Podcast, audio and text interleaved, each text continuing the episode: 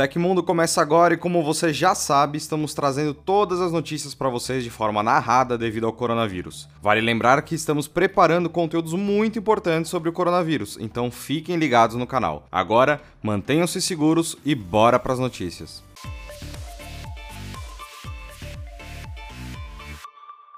A Google anunciou a doação de mais de 6,5 milhões de dólares para contribuir com o combate às informações falsas sobre o novo coronavírus. A quantia será destinada às organizações de checagem de fatos e entidades sem fins lucrativos que estão atuando nesta área. O objetivo é ampliar o apoio às instituições, jornalistas, cientistas, pessoas públicas e plataformas tecnológicas que levam ao público as informações corretas e obtidas de fontes verídicas e respeitadas sobre a Covid-19. Além do investimento financeiro, a gigante gigante de Mountain View tomou outras medidas para evitar a disseminação de fake news sobre o vírus. Uma delas é o aumento do apoio da iniciativa Google News ao projeto First Draft, que disponibiliza treinamentos pela internet para jornalistas, aumentando o conhecimento a respeito do tema. E a participação da gigante das buscas no combate à disseminação de informações enganosas sobre a Covid-19 não para por aí. A companhia renovou o apoio ao grupo brasileiro Comprova, que também treina jornalistas para checagem de fatos, e a iniciativa Latam Chequea, grupo conhecido por desenvolver trabalho semelhante em países de língua espanhola e da América Latina. A criação de uma seção especial sobre o coronavírus no Google News para Android, iOS e web, com exibição de notícias vindas de fontes confiáveis, é outra novidade anunciada.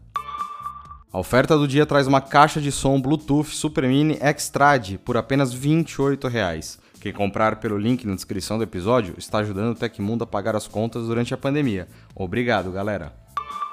Em meio a uma pandemia ainda sem data para terminar, pessoas que acreditam em uma teoria sem base científica espalhada na internet estão aterrorizando operadoras do Reino Unido. Segundo o site The Verge, as quatro principais empresas do setor na região pediram aos consumidores que parem de queimar as torres de 5G.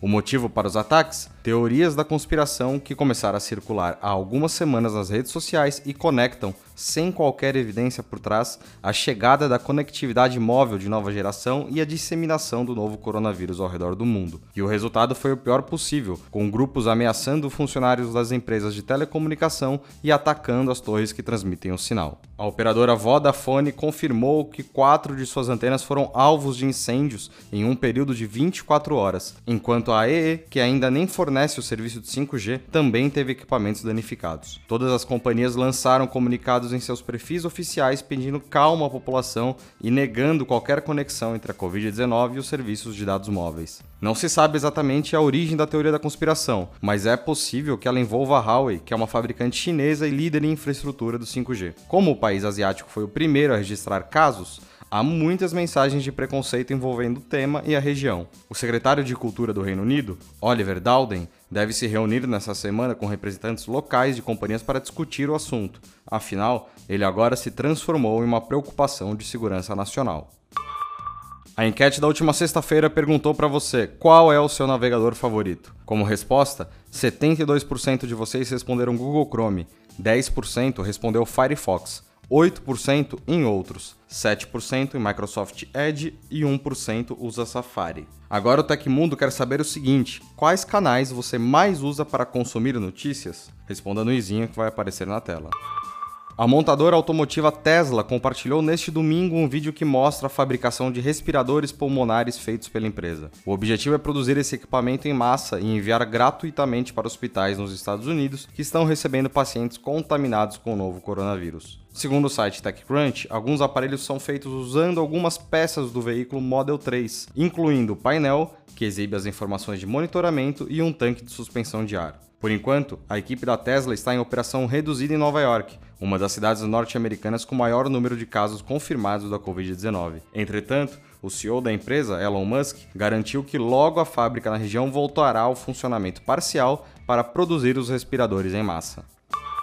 O ano de 2019 terminou muito bem para a Xiaomi no mercado de celulares e tudo indicava que 2020 seria igual ou melhor. Afinal, logo no início do ano, a companhia chinesa viu as ações alcançarem um valor recorde e em março ultrapassou a Huawei e virou a terceira maior fabricante do setor. Entretanto, parece que a situação não é mais tão favorável. Segundo fontes consultadas pelo site Digitimes, a Xiaomi encontra dificuldades para manter o mesmo ritmo acelerado e os números excelentes do ano anterior. Isso não significa, portanto, que a empresa está mal das pernas, mas sim quer estabelecer um ritmo tão alto de vendas e produção que se tornou difícil de manter. De acordo com a publicação, a manutenção dos números será um desafio e já é possível observar alguns reflexos disso em vendas, que teriam apresentado queda nos últimos meses. A Xiaomi não comentou oficialmente o assunto e, por enquanto, essa informação deve ser tratada como um rumor da indústria. As fontes ouvidas pelo Digitime sugerem dois grandes obstáculos para que a Xiaomi repita o desempenho de 2019 nesse ano: as mudanças no mercado e a pandemia do novo coronavírus. A primeira não é exatamente uma novidade,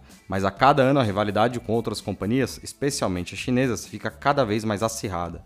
Empresas como Vivo, Oppo e agora Realme incomodam cada vez mais em mercados selecionados, como a Índia e a China, seguindo o mesmo estilo de custo-benefício para conquistar consumidores. Além disso, apesar de ter negado impactos negativos em um primeiro momento, a Xiaomi deve sim apresentar números mais baixos devido à pandemia do novo coronavírus. As fábricas da empresa em Wuhan na China, epicentro da doença, até começar a retomar as atividades, mas o consumo em geral deve ser afetado durante e após o período do isolamento social.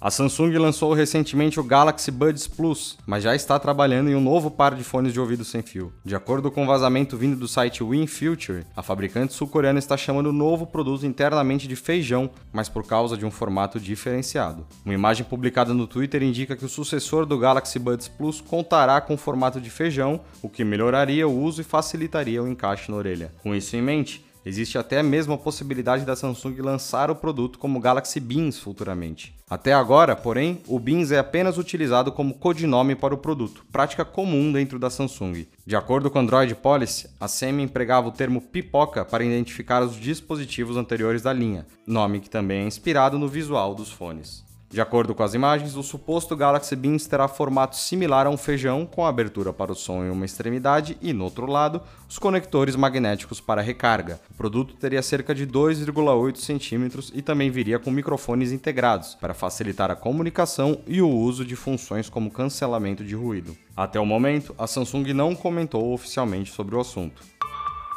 Aconteceu na história da tecnologia. Em 6 de abril de 1992, a Microsoft lançava o Windows 3.1 ao preço de 149 dólares. O Windows 3.1 vendeu 3 milhões de cópias nos próximos dois meses de seu lançamento e trazia como novidade extensões multimídia, permitindo suporte para placas de som, MIDI e CD áudio, monitores Super VGA, além de aumentar a velocidade do modem suportada para 9600 bps. Para muitos de nós que já usávamos computadores na época, essa foi a primeira versão do Windows que realmente usamos.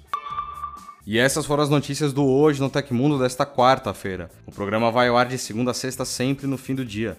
Os links e tempos de todas as notícias que a gente deu aqui estão no comentário fixado no YouTube e na descrição do episódio nas plataformas de áudio. Quem quiser assinar o programa como podcast, os links estão na descrição do vídeo. Aqui quem fala é o Felipe Paião e amanhã tem mais. Ah, você pode me encontrar no Twitter pela arroba Felipe Paião. Pessoal, infelizmente o movimento nas ruas está aumentando. Lembre-se que tudo isso vai passar mais rápido se nos cuidarmos. Esperamos que vocês estejam em casa e seguros. Continuem seguindo as recomendações do Ministério da Saúde. Um abraço e até amanhã.